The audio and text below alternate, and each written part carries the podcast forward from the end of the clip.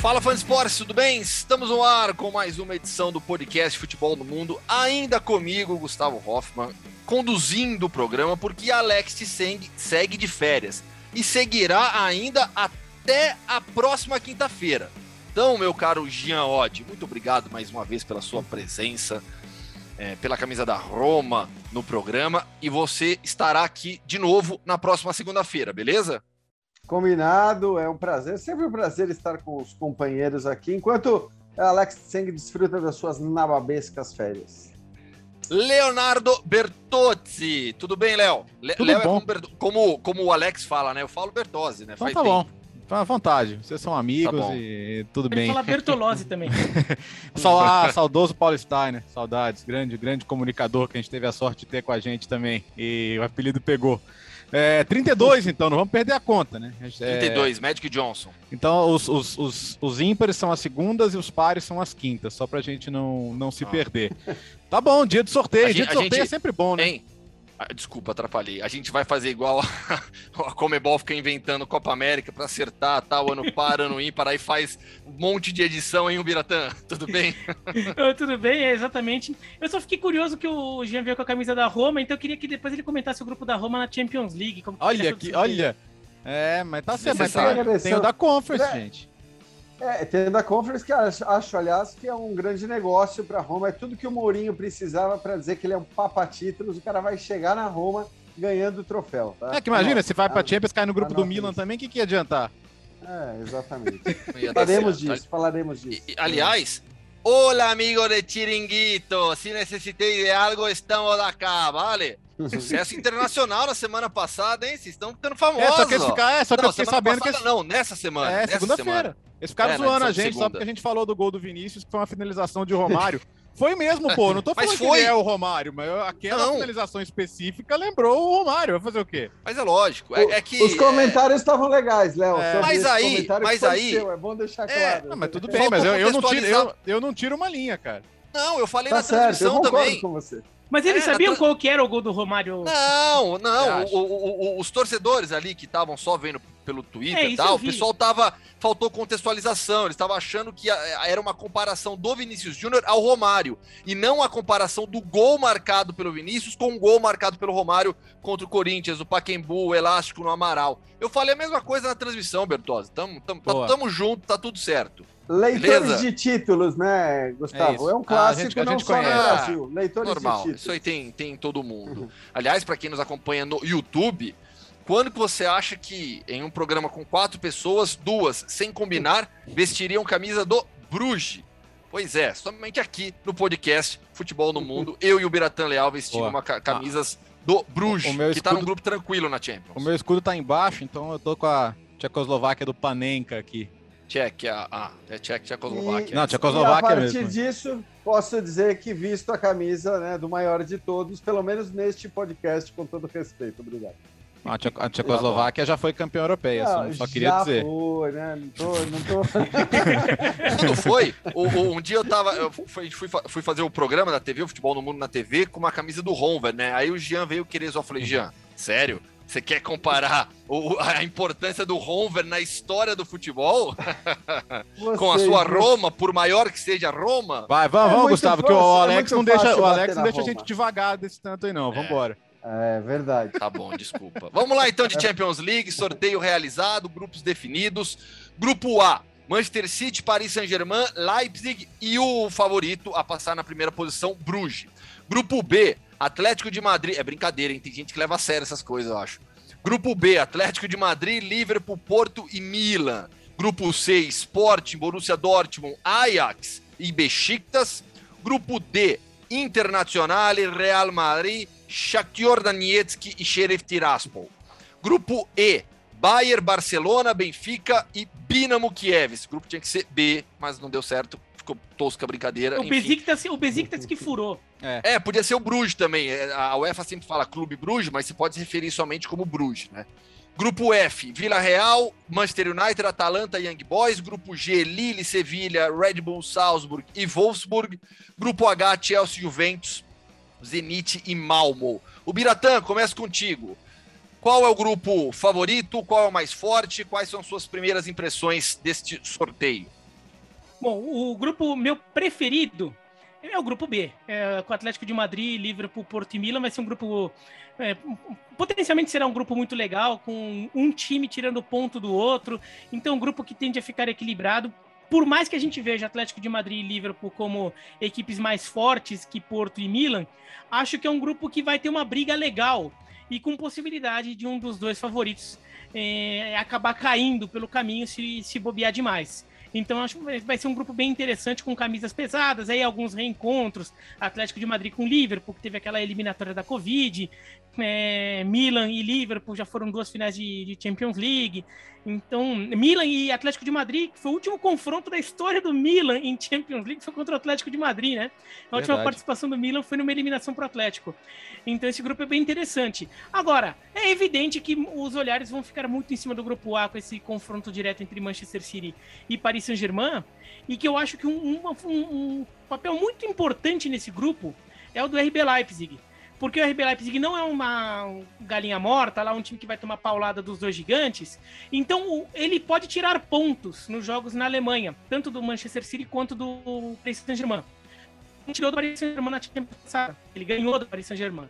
Com isso, os confrontos diretos entre Paris Saint-Germain e Manchester City vão, podem ser mais do que simplesmente é, garantir quem é primeiro e quem é segundo do grupo. Pode ser, pode, podem ser confrontos em que os dois ainda têm a classificação ainda em aberto, porque o RB Leipzig vai perseguir, coisa que a gente não vê em outros grupos, aí com todo respeito, tá, Gustavo? Tá, mas peraí, mas peraí, peraí, peraí. É, e o Jesse March, no final das contas, se arrependeu de sair de Salzburg e ir para Leipzig? eu acho que, assim, pensando na Champions, sim. Acho que ele não se arrepende pensando no resto. é, agora, o RB Salzburg pegou um grupo muito mais fácil que o RB Leipzig. Agora, Red esse Bull, grupo né? Tem... Red Bull. É, o Red Bull, não, é que eu falei Pode falar Red Bull. Pode é falar Red Bull e se quiserem, mandem, mandem latinhas Eu falei só gente. pelo trocadilho, entendeu? Eu falei só pelos trocadilhos. Mas o, não é que nem Inter, é, Inter Real Madrid, Shakhtar e Xerife, que o, o Shakhtar pode até atrapalhar, mas a gente vê os dois times dois times muito acima dos outros, Bayern de Munique, Barcelona, Benfica e Dinamo de Kiev. Né? Acho que o, RB Leipzig faz uma sombra importante nesse, é, nesse grupo. E um último destaque aqui, é, eu acho que foi um sorteio muito bom para os italianos, tirando o Milan. Os três italianos estão com perspectivas interessantes de classificar perto do potencial que eles têm. Uhum. a Atalanta nunca vai chegar num grupo em que você vai falar, não, a Atalanta vai passar com moleza aí, tá beleza, Mas assim, dentro das possibilidades da Atalanta, vai fazer um é, é, provavelmente um confronto direto com o, com o Villarreal para decidir Sim. quem é segundo do grupo.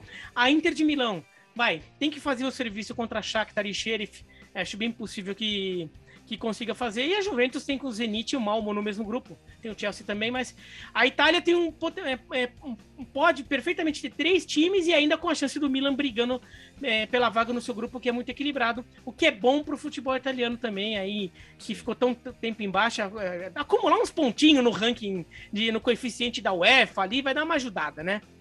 Sim, e Jean, tem um grupo que não tem clube italiano, mas neste momento tem uma ligação muito forte com um clube italiano que é o grupo A, porque estamos todos na expectativa da chegada, da confirmação da contratação de Cristiano Ronaldo pelo Manchester City. Pois é, né? Esse é o grupo dos milhões. A gente pode eh, batizar assim, o grupo dos milhões. Graças ao porque... Bruges, né? É, é, graças ao Bruges. Coitado do Bruges, cara. Os caras do Bruges não devem estar acreditando. Mas o pior é que, cara, dessa turma é. toda aí, qual foi o primeiro a chegar numa final de Champions? É, bom, tudo o Bruges. bem. Mas... Tá vendo? É, que, que seja, Bira, mas acho que assim, hoje a grande notícia para eles é o fato de que no podcast de Futebol no Mundo, dois dos quatro participantes estão vestindo camisa do clube, porque realmente, né, Manchester City, o PSG e o próprio RB Leipzig, que tô contigo, é um time que pode dar trabalho, que pode complicar, também deve estar lamentando muito o sorteio, mas a gente está falando do grupo dos milhões aí, e se o Manchester City precisava de um empurrãozinho, porque tem muita gente que argumenta que, né, existe uma guerra velada aí, Emirados Árabes e Catar, né? Porque é uma guerra de Estado, praticamente. Esses dois times são dois times de Estado, são dois representantes de Estado, é, com o dinheiro dos Estados, é, jogando a Champions League. Se o City precisava de um empurrãozinho para investir no Cristiano Ronaldo, para gastar os 25 milhões de euros que seja, ou liberar o Gabriel Jesus que seja. Acho difícil que isso aconteça pelo que o Guardiola tem falado do Gabriel Jesus. Mas se o City precisava de um empurrãozinho, o um empurrãozinho chegou aí que vai ser, vão ser esses dois enfrentamentos contra o todo-poderoso Paris Saint-Germain nessa primeira fase. Então, claro que esse é o grande confronto da primeira fase, por mais que a gente tenha Atlético e Liverpool, por mais que a gente tenha Inter e Real Madrid, Bayern e Barcelona, até porque, né, Gustavo, nós estamos falando de um momento do futebol em que todo mundo dizia, quando começou a pandemia, pelo menos todo mundo dizia, não, agora, cara, as coisas vão mudar, as coisas vão. Acabou esse papo de 200 milhões de euros num jogador, essa loucura que criou-se a partir da contratação do Neymar pelo PSG vai acabar. Isso a gente ouviu de muitos personagens importantes do futebol, do futebol inglês, do futebol italiano, do futebol espanhol. E a verdade é que, por conta dos integrantes desse grupo que você citou, essa loucura não acabou. Né? O Real Madrid também fez uma proposta altíssima pelo Mbappé, para mim altíssima para um jogador que está para acabar o contrato e que está louco para jogar no Real Madrid, que é o Mbappé. O Mbappé já deixou claro que provavelmente acabou o contrato dele, ele vai para o Real Madrid de graça. Mesmo assim, o Real Madrid oferece 180 milhões de euros. Mas as grandes movimentações do mercado, elas acontecem tradicionalmente com o PSG e com o Manchester City. Então, acho que indiscutivelmente, por mais que não sejam as maiores camisas, e não são as maiores camisas, é, a gente está falando de dois times do momento, de dois times que gastam muito dinheiro e por isso talvez o, o confronto com a maior visibilidade, apesar da gente ter confrontos mais tradicionais nos enfrentamentos dos outros grupos. Pois é, e Bertozzi, em relação à tradição, é, hum. o grupo B talvez seja o mais pesado, com Atlético de Madrid, Liverpool, Porto e Milan. Claro que há também o grupo E, com Bayern, Barcelona, Benfica e o Dinamo Kiev, que tem muita tradição, história em competições continentais também, mas não tem o mesmo peso de nenhum dos quatro integrantes do grupo B, Atlético, Liverpool, Porto e Milan. E eu, particularmente, Bertozzi, tenho muita curiosidade para ver o desempenho do Milan nesse grupo. É, me corrija se eu estiver errado, qualquer um de vocês. Acho que esse é o único grupo em que todos já foram finalistas. É, é o Atlético finalista, o Liverpool, o Porto e o Milan campeões, porque o C aqui tem o Besiktas, é. o E tem o Dinamo é Kiev, é, é, o, o, é, é isso mesmo. Uh, faltava o Zenit aqui, só que até o Malmo já foi, né? É, na época do Nottingham Forest. Então é um super grupo. Você sabe, sabe que o grupo A me comove menos do que a maioria? Porque, no final das contas, ele pode não chegar a ser o que foi Barcelona, Juventus, Dinamo e Ferencváros, porque o Leipzig é melhor que esses outros dois. Mas eu não acho ele forte o suficiente para falar vai tirar a vaga de um dos dois. Eu, não, não me parece. Você acha que as vagas estão definidas? É, é, é, eu, eu acho que é um grupo muito é, fácil de saber que os dois vão passar. Claro que é importante ficar em primeiro. O Barcelona que o diga, né? Quando perdeu o primeiro lugar para a Juventus bizonhamente em casa, acabou custando caro depois no sorteio. Então tem a sua importância. Mas eu gosto dos grupos que todo mundo pode passar. E para mim, é esse grupo B é, é, o, é o grupo C, né? Sporting, Dortmund, Ajax e Besiktas. E o grupo G, que é o patinho feio, é o grupo de Liga Europa. Aliás, eu, eu até falava mais cedo, né? A Opta levantou que o grupo G nunca teve um campeão, desde 2003, 2004 que a gente tem esse formato, e não parece que vai ser dessa vez também. Mas vai ser aquela briga de foice, porque o Lille perdeu muita força, o, o Wolfsburg é um time ok, mas também não, nada que encha os olhos. O Salzburg está se acostumando a jogar Champions League, é para a terceira temporada seguida. O Sevilla é forte, mas não é um dos favoritos também. Então, nesse grupo, vai ser difícil dar qualquer palpite. E, e a Atalantinha, nossa do coração, que já ganhou em Enfield, por que não pode ganhar em Old Trafford também, né? Por que não sonhar? A Gazeta fez um grid de largada em que a Atalanta estava numa terceira faixa, cara. Eu falei, cara, os caras estão mais empolgados que a gente que adora a Atalanta. Ô, Léo, de louco. Eu diria que a Gazeta já tem certeza do avanço da Atalanta Sim. a partir do sorteio, né? Que é, é Manchester United e Atalanta. Pelo menos para a Gazeta. Eu é. acho que Vila Real pode até Mas complicar. Mas a, a Atalanta, de fato, talvez seja né, a, a favorita para a segunda vaga do grupo. Eu acho, eu acho que entre Atalanta e Vida Real, né? Se fosse Liga Europa com o Naemer, eu teria dúvidas, mas na Champions não sei. Eu acho que dá, dá para Atalanta beliscar. Vamos lembrar, duas participações, dois avanços. A Atalanta sempre passou do grupo, inclusive na, na primeira, numa situação muito adversa. E, e só para passar para o Biratã, o, D, o Borussia Mönchengladbach ficou esquecido no churrasco, né? Porque o resto é o mesmo grupo. Eles até tuitaram agora há pouco, falou, pô, pessoal vai se encontrar e não me chamaram. e, e, mas aí que tá o ponto, né? Então, pra Inter, é, você tem um peso maior. Tudo bem que foi o Shakhtar que complicou a Inter ano passado. Bastava a Inter ganhar do Shakhtar. Como tem sempre acontecido, né? Era só ganhar do PSV, era, era só ganhar do time reserva é. do Barcelona, tava sempre e ali. Mas, mas é o grupo mais tranquilo que os outros. E quem complicou a vida do Shakhtar foi o Gladbach. Foi. Foi contra o Gladbach que o Shakhtar perdeu pontos. Por isso, exato, e por isso que o Shakhtar não passou. Porque não foi por conta ganhou. de Inter e, o... e, Real Madrid, exato. O Shakhtar ganha as duas do Real Madrid. Sim, sim. Quem o tirou Shakhtar... o Shakhtar da fase seguinte foi o Gladbach. O... É, bom, acho que o Sevilha se deu mal no sorteio porque o projeto Liga Europa vai ficar abalado depois desse sorteio. Vai dar um é trabalho para o né? Sevilha classificar para a Liga Europa. Ah, acho que não vão nem tentar dessa vez. É, então e os portugueses acho que se deram mal também, né? Porque você tem uma perspectiva de nenhum passar. O Porto acho que é o. Eu até, eu até consigo imaginar o Porto brigando por uma vaga no grupo B, mas eu acho que não consegue classificar. Acho que ele vai ficar ali no bolo, ganha um, ganha um jogo em casa, consegue um empate fora, em casa, sei lá, e vai brigando. O Sporting tem um, acho que tem um confronto direto contra o Ajax ali, mas acho, eu vejo o Ajax como um time superior ao Sporting. E o Benfica caiu com o Bayern de Munique e Barcelona. E daí foi a melhor imagem do sorteio, né? Hum. Quando sai, tinha lá Bayern de Munique e, e, e, Barcelona no grupo. Daí saiu o Benfica para esse grupo. Focalizaram o Luizão. O Luizão. Ok. O Neco olhou assim. É, e Portugal tá brigando. E Portugal, e Portugal nesse momento tá à frente da França no coeficiente, né? Mas vai ser é. difícil sustentar, né? Porque... É, agora Portugal é. pode ir com, com, com o Benfica e Sporting para a Liga Europa, porque são os principais candidatos a terceiro lugar nas suas chaves. Não é garantido, mas é, são os principais candidatos. E de repente podem tentar fazer alguma coisa lá na, lá na Liga Europa. E o, e o Milan, aí, aí é, é, que a gente fala. É claro que você, sete anos fora, você não. É, aconteceu, falei, aconteceu com a Inter. A Inter voltou para a Champions caindo em grupos pesados também. O que, que o Milan precisa fazer? Primeiro, tentar não ficar em último, tentar beliscar uns pontinhos. E se for para a Liga Europa, entrar para valer. Porque é, é, isso. Primeiro, você tem que criar uma rotina de estar sempre na Champions e tem que estar pontuando, mesmo que não seja na Champions. E, e, e, é uma coisa que tem a ver, por exemplo, com a Roma na Conference. A Roma não pode deixar a Conference de lado.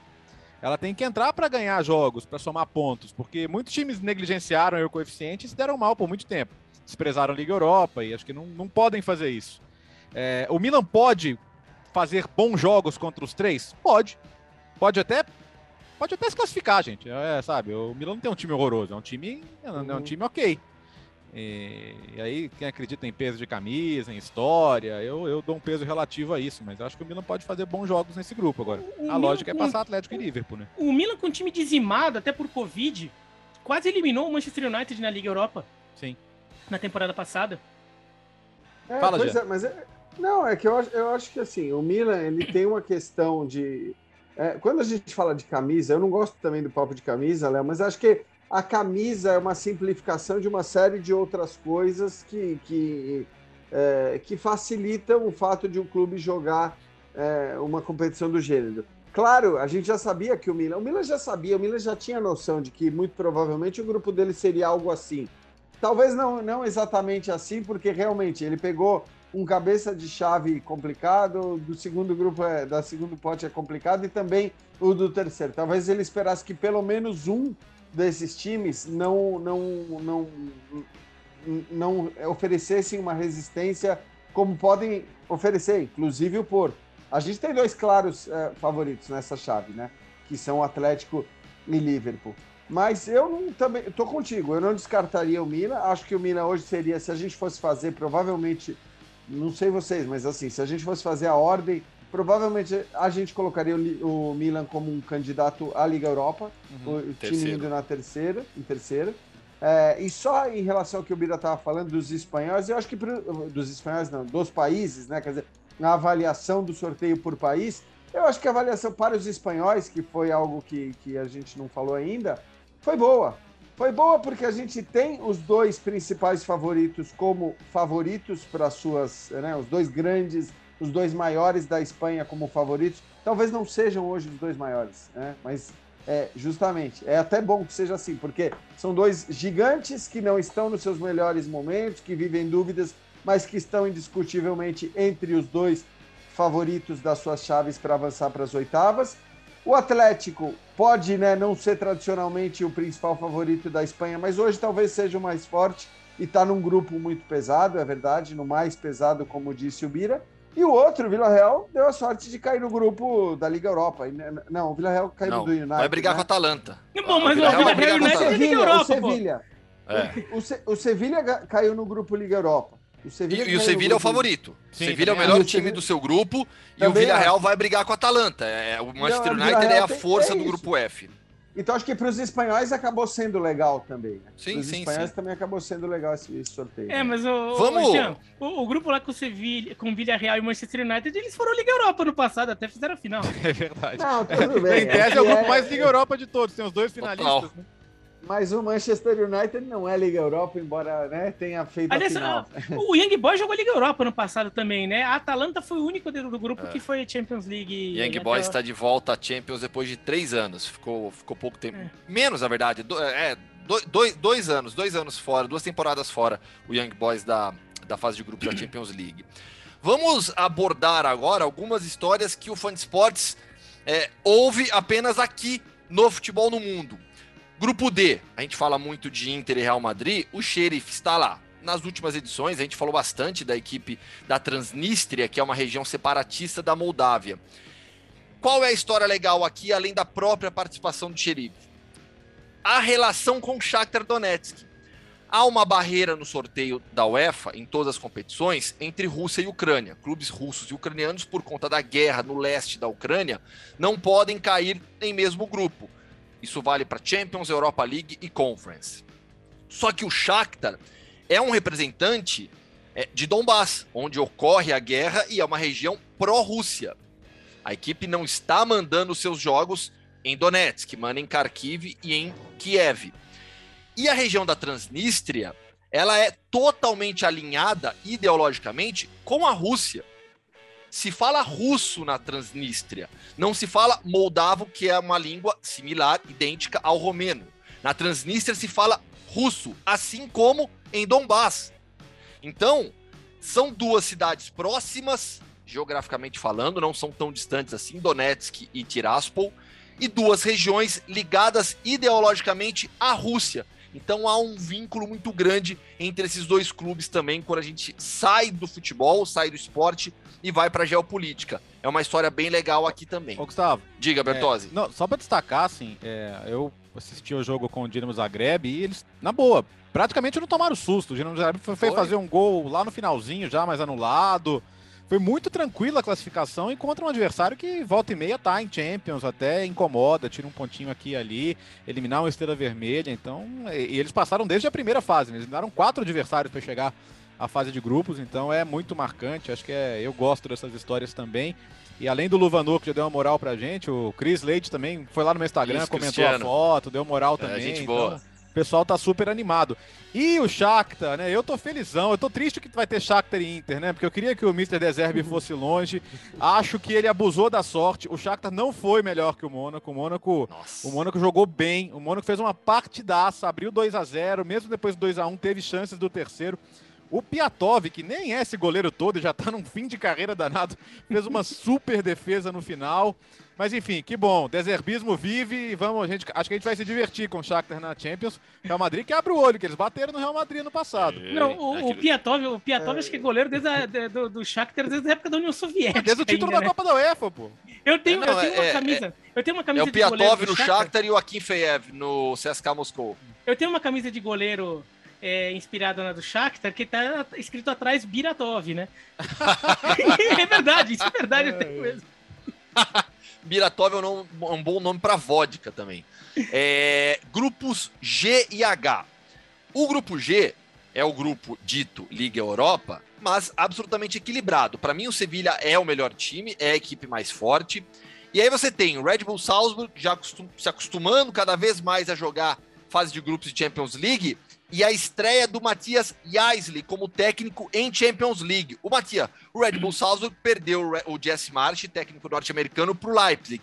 E substituiu o Jesse Marsh com o Matias Yaisley, que veio do Liefering, que é o time B do Salzburg na Áustria. Então o Matias Yaisley, assim como o Jesse Marsh, tá eles vão subindo a escadinha, né? Vai, vai então. vão ocupando os degraus dentro da estrutura tá de futebol. O Maurício Barbieri tá no, tá no aqui no Brasil eu não vou achar nenhum absurdo se um dia ele é, for trabalhar no Liefering, por exemplo, ou mesmo no Red Bull Salzburg. Eu acho que tem, tem degraus a serem é, então, percorridos. Até, até né? Mas você tem o Liefering, que é o time B né, do Salzburg. Oi? É o plano, plano de, de, carreira. plano de carreira. Mas é, mas é então, mesmo, né? Separar. Né? Então, mas assim, por causa disso, dá para dizer que o Salzburg perdeu o técnico para o Leipzig ou que ele foi transferido? É, foi então, promovido. Sabe que, ele, assim, ele mudou, ele, ele, ele não, mudou né? de cargo, ele foi promovido, ele mudou de cargo. Oficialmente não. Por quê? Porque pelas diretrizes da UEFA, né, são clubes distintos, com direções distintas, mas sabemos que na prática as coisas não funcionam como a UEFA quer que acreditemos. Eles já, eles já relação... ficaram até no mesmo grupo de Liga Europa, né? Já, já, por, exatamente por isso, né? Porque se, senão isso jamais seria permitido. Então, oficialmente, são clubes é, distintos, com direções distintas, mas tudo muito bem alinhado pela estrutura de futebol que existe e, na é, Red Bull. Que não e... é o caso do RB Brasil e do Red Bull Braga, do Red Bull Brasil e do Red Bull Bragantino, tanto que o Red Bull Brasil teve que ser rebaixado no Campeonato Paulista quando a Red Bull faz acordo com o Bragantino. E se eles acham que o negócio é melhor para a empresa, eles fazem. Como, por exemplo, Isso. o Haaland, o Haaland não foi pro, pro Leipzig, foi pro Dortmund. Porque era, o, é. porque era o melhor negócio. É. Mas, mas aí acho que também entra muito a questão de que eles escolhem, escolhem bem. Obviamente, tudo é muito pensado, tudo muito planejado, muito. tudo muito estruturado. É, eles, eles fazem isso em clubes em que eles podem fazer isso, né? uhum. né? Porque certamente certas escolhas não seriam aceitas se você trabalhasse. E, e eu, e, e, assim, vocês sabem, o Gustavo até zoou um pouco, né? Na minha. É, acho que foi antes do programa começar a ser gravado, estou me entregando aqui, mas é, em relação a meu, eu de fato não gosto, né, desse poder financeiro se sobrepondo absolutamente tudo no futebol e tudo mais. Acho que a gente combateu todos nós aqui, todo mundo, né, na Europa também a Superliga. Não gosto dessa coisa, mas eu acho que especificamente falando deste grupo de clubes, né, é, e, e dessa empresa, eles fazem um ótimo trabalho, porque o RB Leipzig, que talvez seja e é certamente o maior expoente do, do trabalho deles, Está longe de ser um clube que olha para os jogadores mais caros disponíveis aí no mercado e contrata um monte de jogador caro. Não, é um trabalho completamente diferente. Caiu no grupo dos ricaços agora que fazem mais ou menos isso. Mas o RB Leipzig, embora seja um clube com aporte financeiro também, é, usa esse aporte financeiro para fazer um outro tipo de trabalho e para mim muito mais elogiável, muito mais louvável do que comprar os melhores. Comprar os melhores, você põe o dinheiro no meu bolso que eu também compro. Fazer, Jean, o, fazer, você... o bingo, fazer o bingo do futebol no mundo aqui. Já falamos é, hoje tá que todo mundo odeia, já falamos que todo mundo odeia o Leipzig hoje, não? É, não, então, ó, menos o Jean, pô, não dá pra entender. É. Eu tô falando do contrário. Jean, você, eu imagino, você não jogava futebol manager, certo? Não, não jogava. Eu, Bertozzi eu jogava, eu jogava e o Biratã jogava. Sim. Eu não, então, eu não jogava, não, eu nunca joguei. Você não jogou futebol Boa, manager, Biratã? Ah, é não. Aí. Eu e Bertozzi ah, perdemos, perdemos não, ganhamos. O Biratã, não. Eu, eu gosto de videogame, adoro videogame, mas não tem tempo. Não, mas futebol manager vai muito além de videogame. Futebol manager é, é, é way of life. Tá? Mas, então, mas, mas é, ele ocupa o meu tempo. Sim, vamos lá. O que eu queria falar é que a Red Bull, se quisesse brincar de jogador milionário do futebol manager, ela poderia. A Red Bull tem bala para chegar e fazer essas contratações absurdas, milionárias. N não é um Estado, obviamente, como Qatar e Emirados Árabes Unidos. Mas se ela quisesse, ela poderia. Mas ela faz um trabalho de garimpo, de prospecção. Eu gosto demais do trabalho que faz a Red Bull no futebol. Né? E um, um, um ponto de vista diferente de uma entrevista que eu fiz com o André Ramalho, que hoje é jogador do PSV, ficou pelo caminho dos playoffs da Champions, perdeu para o Benfica. O André é um jogador que foi formado em toda a estrutura da Red Bull. Né? E, e sobre essa relação, aliás, não foi com o André, foi com o Bernardo, filho do Bernardão, ex-jogador do Brighton, que voltou para o Salzburg. Né? O Bernardo e o André Ramalho são dois exemplos de jogadores brasileiros que fizeram toda, toda, toda a estrutura, passaram por toda a estrutura de futebol da Red Bull. Mas o Bernardo, que jogou pelo Leipzig, falou para mim assim, tendo um ponto de vista contrário: olha. É, o pessoal xinga demais o Leipzig, odeia o Leipzig, é verdade, a gente sente isso, mas no fundo, no fundo, não é tão diferente é, da relação que algumas outras empresas têm com grandes clubes da Alemanha, em termos de aporte financeiro. Né, o que fazem é, é, os patrocinadores do Bayern, patrocinadores de, de, de Dortmund, enfim, só trazendo um, um ponto de vista uhum. É, é, diferente também. Para fechar e, e sobre assim, essas. E Gustavo, Diga, e, e, essa coisa da Red Bull desenvolver jogador, sei lá o quê, é uma coisa até da, da própria empresa, porque na Fórmula 1 eles fazem isso. Só não tem muita paciência, né? É, não tem tanta paciência, mas eles, for, eles se preocupam em formar Na Fórmula pilotos. 1, né? Mas no é. futebol tem. É, e só, só deixar claro, assim, é exatamente isso que eu penso, tá, Gustavo? Assim, é, é um outro ponto de vista em relação a esse ódio geral que existe, sobretudo Sim. na Alemanha, ao RB Leipzig. E acho que esse ódio só existe na Alemanha porque a Alemanha, de fato, é um mundo é à parte no, no futebol europeu. Então, é. é. o que na Alemanha é um absurdo, na, nas na Inglaterra é desejado. Europa, seria exemplar, né? Seria é, exemplar. É isso. Justamente. É.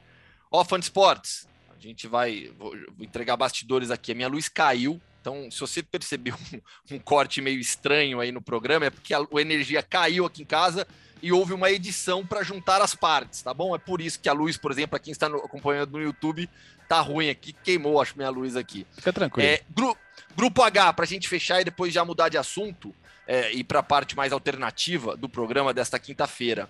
É, John, Down, John Downtown, John Down Thomason, ex-jogador dinamarquês, centroavante. Quem gosta de futebol internacional viu muitos jogos do Thomason, anos 2000, 2010, vestindo camisa do Milan, ganhando Champions League com a camisa do Milan.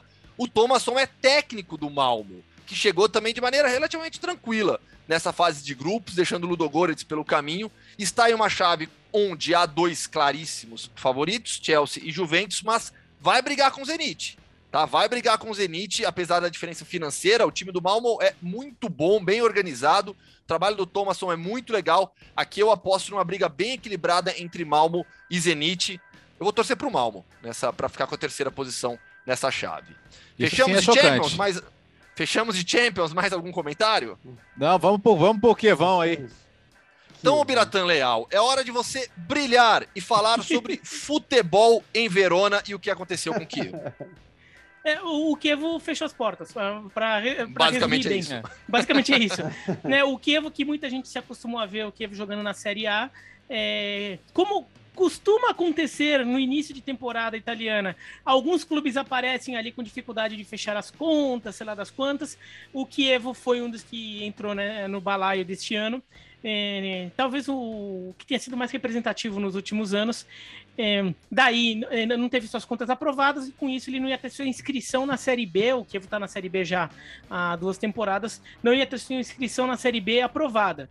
É, com isso tem que ter aquela correria para ver se acha algum investidor, algum comprador, alguém que, que consiga manter o, o clube. O clube até entra na justiça é, contestando a decisão de a, a, a, reprovação das contas, mas no final das contas não consegue e o clube fechou as portas. Até a vaga na Série B já foi ocupada por outro clube e agora a perspectiva é o Kiev está parado e tem é, o Kiev está inexistente é, e vendo se alguém é, se dispõe a refundar o clube só que desse refundar o clube vai voltar lá para a quarta divisão, para divisões amadoras, para daí seria um novo Kievo, né? O, o, é aquela coisa que acontece muito na Itália, né? O, o nome do o clube Napoli é para Fiorentina. O Napoli, né? Fiorentina, o próprio Verona passou por isso, vários clubes, uhum. né?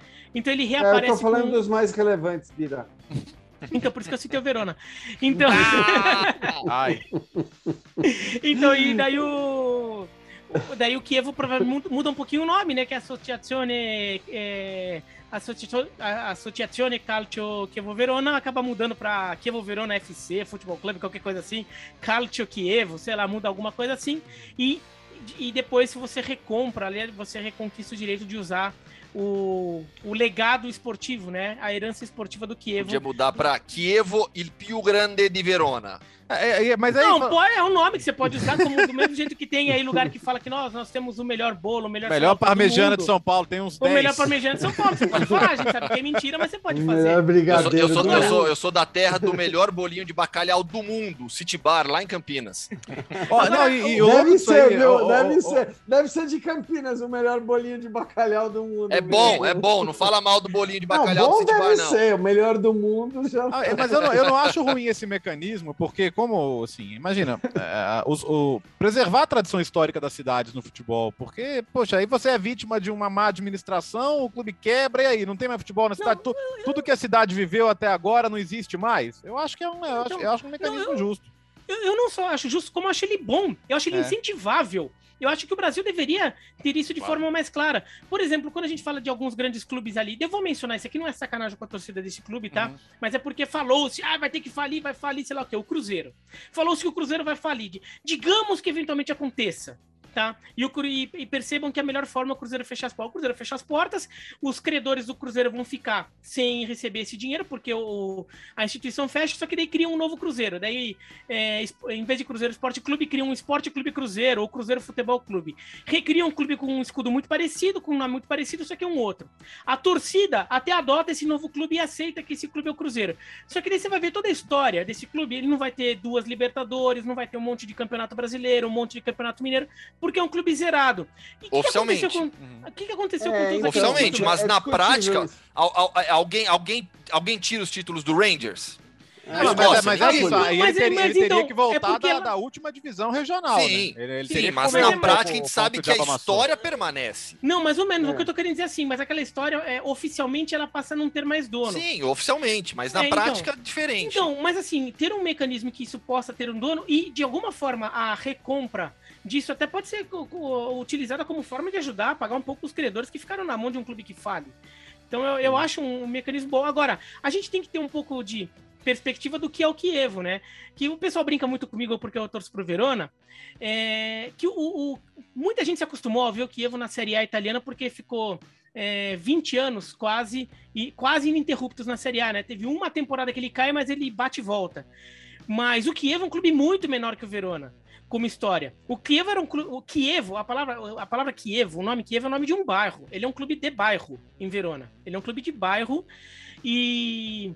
E daí ele, ele era um clube amador que jogava aquelas divisões amadoras com vários times de bairro, de cidadezinha, ali pequenininha na região do Vêneto, que nos anos 80, né, no final dos anos 80, ele acaba chegando para terceira, ele acaba conseguindo uma vaga na terceira divisão, ele é, vai bem, vai para a terceira divisão e depois ele vai para a segunda, já nos anos 90. E no meio dos anos 90. E com isso ele começa a ter um aporte de dinheiro e daí ele tem ele teve uma gestão muito competente é, do, do Campedelli, o pessoal da Paluani, né, que é uma empresa que faz é, pão, bolo, industrial, você vai no mercado e compra lá. E eles tinham uma gestão muito boa. Então, por isso que Evo, ele foi muito competente, conseguiu chegar na Série A, fazer boas campanhas em vários anos, mas nunca foi um clube de torcida. Ele é um clube de bairro. Né? Então ele não tinha torcida. É, então, por exemplo, o apelo comercial do Kiev nunca foi muito grande. E aí, quando o time cai para a Série B e começa a, a ter dificuldade na Série B para subir, ele não tem um faturamento tão grande, não, não, não é tão atrativo para patrocinador, sei lá o que. É um clube com muito mais dificuldade que o Verona, que é o clube de, de real torcida da cidade. É um clube que está há muitas décadas, desde os anos 60, na, na, jogando primeira divisão. Claro, sobe e desce, mas desde os anos 60 é um time que aparece em primeira divisão, já foi campeão italiano, tudo. Então não tem muito comparação de grandeza. Tanto que quando o Kievo sobe, a, torcida do Kievo era, eram, eram pessoas que assim torciam pelo Verona, mas, mas, mas gostavam também do time do bairro. E na primeira temporada até dá um certo conflito ali, porque os jogos do Kievo, quando o Kievo tava jogando em casa, a torcida tava lá, e quando saiu no alto-falante que o Verona tinha feito um gol no outro jogo, os dois estavam na Série A na época, a torcida vibrava, porque eram pessoas que gostavam do Verona também. Então, é, a rivalidade que no final das contas até acaba surgindo, ela não era tão natural, né? Eu até conto, eu fui para na minha lua de mel, eu fui ver um Kievo e Verona. Não, pera, repete mando do Kievo. Você, você foi a na senhora, sua lua de mel. Imagina a Kievo senhora e Verona. Leal, coitada, teve que assistir então, Kievo e Verona na lua de então, mel. Então, na minha lua de mel, eu fui ver um Kievo e Verona, é, mando do Kievo, é, que foi nessa temporada em que os dois times jogaram na Série A. É, pela primeira vez que foi quando o Kievo sobe e o Verona já estava lá. Só para ter uma noção, eu, a, o, o, lado do Verona estava completamente tomado, então já não tinha mais ingresso para o lado do Verona. Eu tive que comprar ingresso para o lado do Kievo, porque o Kievo não lotou. O Kievo tinha direito a três quartos do estádio, digamos, né? E, eu, e não, não, não lotou a, a, parte do Kievo. Eu comprei o ingresso. A camisa do Verona? Eu fiquei com a camisa pode. do Verona, eu fiquei com a camisa do Verona no meio da torcida do Kievo e não pegou nada para mim. Uhum. Você vibrou quanto foi o jogo? 3x3. Foi 2x1 né? pro Kievo de virada. Ah, não foi 3x3? Ah, 2x1 pro Kievo. o time Pode de bairro. Um 2x1 um pro time de bairro, Gustavo. É. O, o, Mutu, o Mutu fez 1x0 pro Verona, só que depois Nossa, o Kievo virou no segundo tempo. Cara, mas ó, o, o Kievo de 2001-2002 é um baita time carisma, pô. O time do Del Neri chegou, chegou a liderar é, o campeonato na, na, primeira Do Luciano parte. Heriberto. Sim, tinha, tinha, o Lupatelli, ex-goleiro da Roma, que, que era Sim. reserva da Roma campeã, e ele jogava com a camisa 10 no gol do Kievo, e era uma coisa mó diferente também. E, enfim, eles conseguiram. Nesse Verona, nesse Verona e Kievo que eu fui ver, tinham três jogadores que foram campeões do mundo pela Itália em 2006. Perrota, o Perrota, o Camoranese e o Odo. Odo, olha. O Camoranese e o Odo estavam no Verona. Que beleza. Ah, não. É... E não, e tinha quatro, aliás, porque tinha o Gilardino no banco do Verona. Olha. Alberto é, Gilardino. todos esses, né? Enfim, for, força aí pro Kievo nessa. nessa né, é mais difícil, porque é isso, não sendo, não sendo o principal time da cidade, é, é, esse processo. Tanto é que quem, quem tá levantando o time é o Pelicier, cara, que é o maior jogador da história do Kievo, é uma lenda, a bandeira do clube. E ele fez uma postagem no Twitter e fala: Cara, é o pior dia da minha vida. Tipo, toda a minha história, a minha história do futebol, que é Sim. o Kievo, acabou. E, então, e então agora, agora ele filiou esse novo clube e está buscando investidores, né? E, e o Kievo virou o terceiro clube de Verona, porque a Verona, pouca gente se atentou a isso, é a única cidade da Itália que tem três clubes na, em divisões profissionais, porque tem o Virtus, ou tinha, né, três, porque o Kievo não está mais.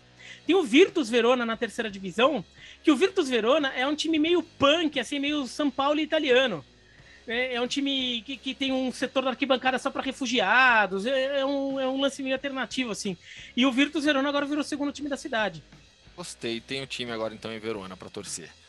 É, já que você me deu o gancho, Biratã, vamos de entrevista no Mundo Hoffman, porque bati um papo com o Paulinho, jogador do Midland da Dinamarca, que ficou pelo caminho nas fases qualificatórias da Champions League, perdeu para o PSV, que depois perdeu para o Benfica. E agora Midland e PSV estão na fase de grupos da Europa League. Os dois vão jogar a fase de grupos da Europa League. E o Midland é um clube bem diferente, com uma metodologia de trabalho diferente, muito baseada em números, em scout.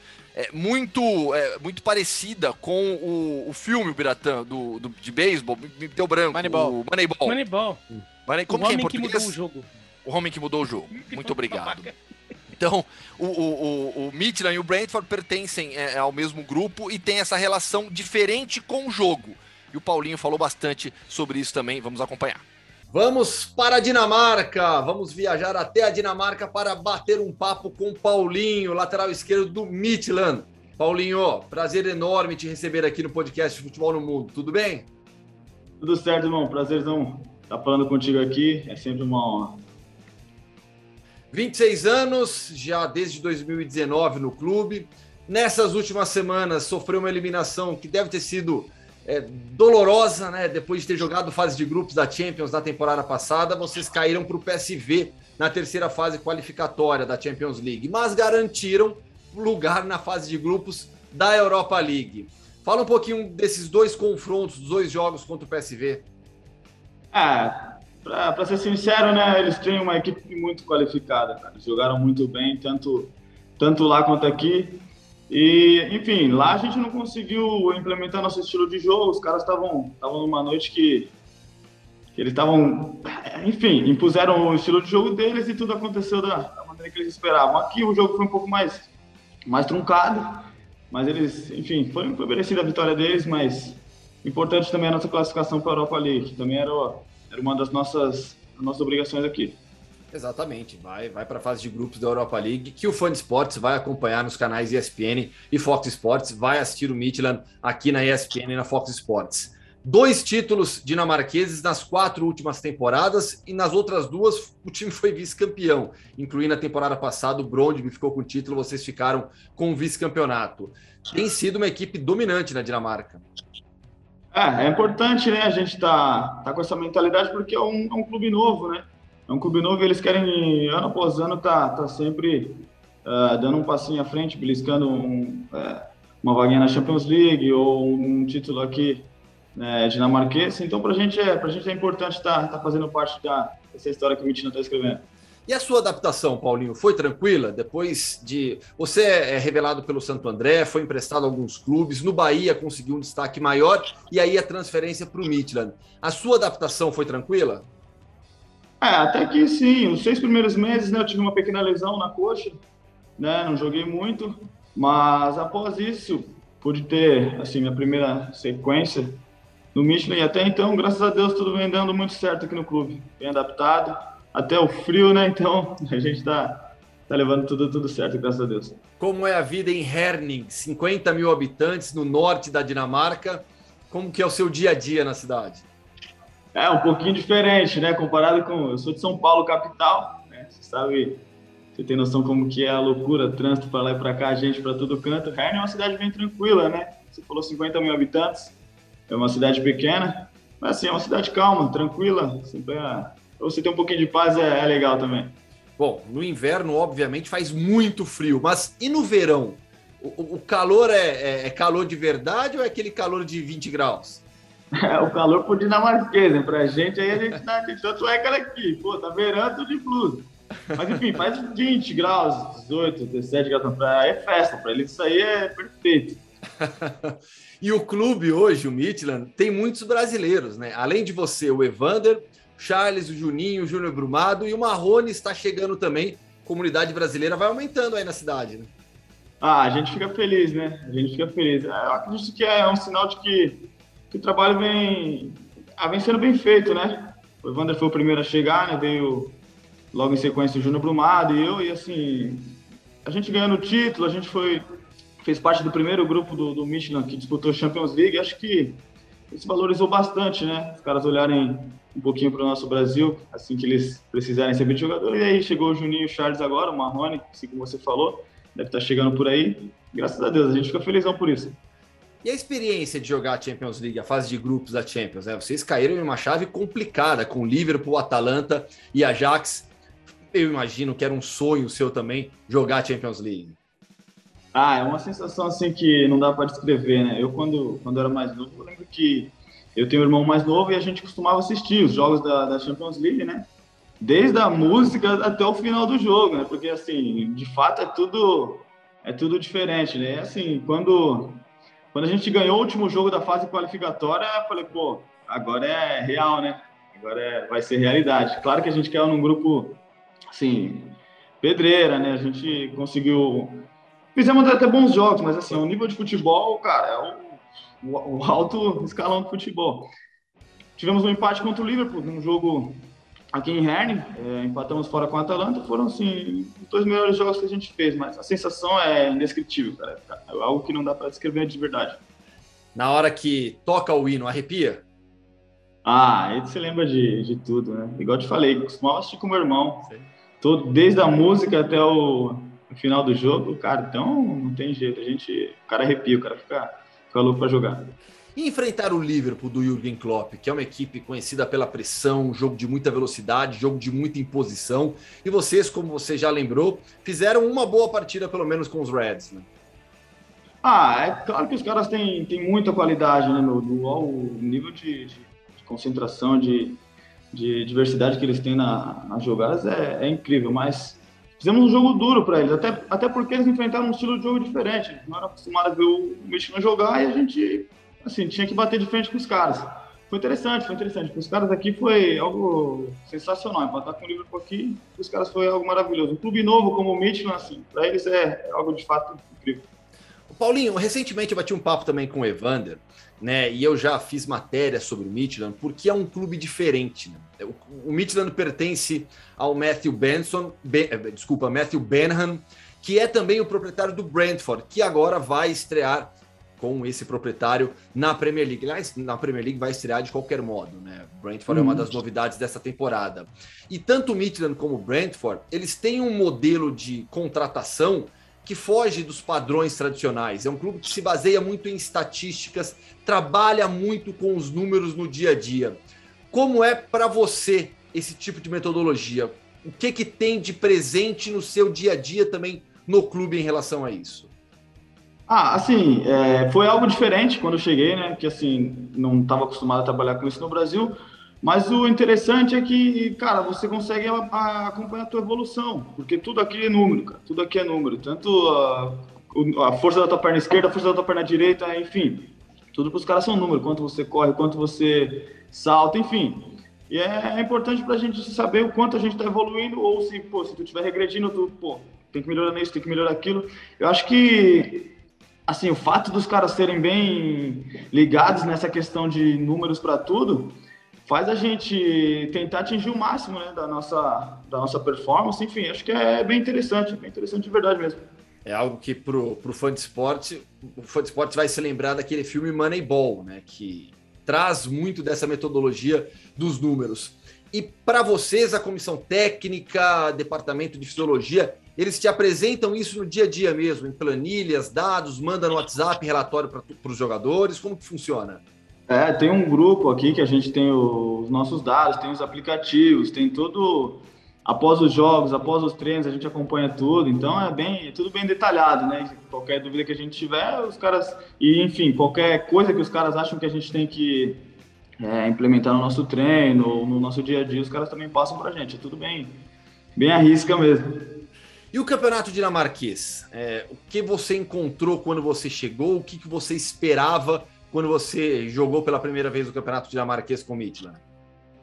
Cara, tem, para ser sincero, assim, tem estilos diferentes, né? O Copenhague, o Brondby e o Northland são estilos mais parecidos com o nosso do Midland, assim. Os caras gostam de ficar com a bola também, não é... É claro que sem a bola os caras são... É um futebol pegado. Futebol dinamarquês em si, sem a bola, os caras são... São, são firmes para dividir. Mas também tem times que, pô, os caras são não tão bem te tecnicamente, mas, pô, escanteio, falta, bola parada para os caras é, é algo sinistro. Enfim, é, é, um, mas assim, bem adaptado, a gente já sabe como, como são mais ou menos a metodologia do, dos times, e aí é interessante, interessante que cada jogo é uma história diferente, os caras não têm muito um padrão, os outros times, né, a gente segue o nosso, claro, mas é interessante, é um campeonato bem interessante que a gente tem que sempre brigar para estar lá em cima, para ser campeão.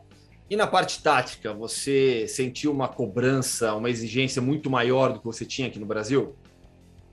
Cara, aqui os caras são bem disciplinados taticamente, assim, muito, muito disciplinados tatica, taticamente. Assim como eu falei, é, como alguns times não são tão bons com a bola, assim, eles se cobram muito defensivamente, nessa parte de compactação, nessa parte, enfim, do grupo, né? E, assim, independente do nosso time ser um time que aqui no Campeonato Dinamarquês a gente preza pela posse de bola, por, pela nossa criação e tudo mais, nosso estilo de jogo, sem a bola também é, é aquilo. É, é algo que a gente tem que ser bem disciplinado, para mim, para mim, que sou lateral no caso também, é algo que me ajuda muito, me ajuda bastante. É, é algo que me, me ajudou bastante na minha carreira. Digo que desde que eu cheguei, acho que foi uma coisa que, que eu pude evoluir bastante. Desde que eu cheguei aqui no Mitchell, acho que me ajudou muito. É pela forma como o Midland joga, né? Acho que isso facilitou para você também, porque o lateral brasileiro, por tradição, é um lateral que ataca bastante. E na Europa, na maior parte do continente, o lateral é primeiro um defensor e depois um jogador para atacar. Mas acho que no é, caso exato. do Midland jogando aí na Dinamarca te ajudou bastante, né? Exato, exato. Porque, igual eu te falei, né? Pô, você tem que cumprir a tua função taticamente. Sim é, antes de você achar que você deve atacar, entendeu? Porque não dá para tu, pra tu largar aqui, porque aqui, aqui o couro come. Mas é, é bem legal mesmo, até né, nessa questão aí, os caras, os caras são pacientes também, os caras sabem que a gente vem de uma outra cultura e tudo mais, mas vem tudo dando bem certo, graças a Deus. Pra gente já fechar, seu contrato vai até quando com o Midland? Vai até 2026, eu renovei agora, mês passado, então vai ter mais cinco anos pela frente aqui com o Midland. E apesar da rotina puxada de jogador de futebol, você falou sobre a vida tranquila em Herning, mas a Dinamarca é um país espetacular, belíssimo. Conseguiu já conhecer um pouquinho do país? Ah, vira e mexe, quando a gente tem uma folguinha aqui, a gente vai para Copenhague, tem a cidade chamada Aarhus aqui perto também, tem, tem bastante coisa interessante para conhecer, que é um país que, que vale a pena. Nas horas vagas aqui a gente sempre acha alguma coisa para fazer, tem alguns restaurantes diferentes aqui da, a cultura deles aqui, então a gente, a gente curte novas experiências. Assim. Fora a segurança, né? Que isso não tem preço. É, não, é um país que tudo funciona, enfim, é, é diferente, um pouquinho diferente. Paulinho, quero te agradecer demais pelo bate-papo. Obrigado por estar aqui no podcast do Futebol no Mundo. Pô, eu que te agradeço, Rafa, é sempre um prazer, como eu falei, meu irmão. E um abraço. Valeu! E é isso, bate-papo bem bacana com o Paulinho. Na semana que vem tem mais, tem Mundo Hoffman falando de algum campeonato alternativo na segunda-feira e na quinta-feira, como sempre, alguma entrevista diferente, especial e já com Alex Tseng entre nós. Fechamos, companheiros? Fechou, Bertozzi? Fechou. Segunda-feira estamos de volta aí. E esse fim de semana, é claro, com muitas transmissões aqui de futebol internacional nos canais ESPN, inglês, italiano, espanhol, francês, português, holandês, escocês. Tem Rangers e Celtic, né, Biratã? Você tá nessa que eu vi? Eu tô nessa, 8 da manhã na, no domingo. Então acordem cedo domingo para prestigiar. E no próximo dia 31, Jean, fechamento de janela de transferências na Europa e chegada do Star Plus do Brasil. Pois é, sempre lembrando, né? Star Plus com todos os campeonatos das principais ligas do futebol europeu, exceção feita a Alemanha, mas Inglaterra, Itália, Espanha, França, Portugal, Escócia. Se vocês souberem mais, vocês vão falando. Holanda. Aí, porque realmente Holanda, né? Tudo isso, todos os jogos desses campeonatos ao vivo para quem Liga Europa e Conference, não? Isso, sim, sim, também. sim, sim. Agora sim. sim, Conference a partir da fase de grupos, Liga Europa também, todos os jogos desses campeonatos no Star Plus. Estamos ferrados, hein? Segunda vai, vai fechar o mercado, a gente vai gravar o podcast vai ficar velho. Ah, então, como é que. É, uh. o segunda, que dia que é a segunda? 31. É, 31, segunda, 31 é segunda? Eu achei, que, eu achei que dia 31 ia ser terça. Não, é segunda. É, e, é, e outra, né, ferrou, né, Gustavo? Né? Tá, tá perigando a segunda ser pesada, hein? Tá não, peraí, peraí. Então... Hoje é 26, 27 sexta, 28. Não é terça, tá certo. Falei, ó, não tô é. louco, não. Eu olhei isso antes. Não, eu olhei isso antes, porque me, quando, quando. Ó, Fã Esportes, a gente, a gente é, atrasou a gravação desse hum. podcast hum. de hoje é, por conta do sorteio da Champions League. Por isso que tá saindo. Você, não recebeu ainda, não, você não recebeu ali no meio da tarde já o aviso de, de atualização do podcast. Por conta tá. disso, a gente esperou o sorteio da Champions. E aí, por causa do sorteio da Champions, eu olhei também a, a, a o, o, dia 31 certinho, eu vi que era, era terça-feira. Então, então, pronto, você tá certo. A gente, a gente fala sobre as transferências definidas na próxima quinta-feira, certo, Biratã? Exatamente. Então é isso. Fechou, Fã Esportes? Até semana que vem. Mais uma vez, muito obrigado pela enorme audiência do podcast Futebol no Mundo. Grande abraço.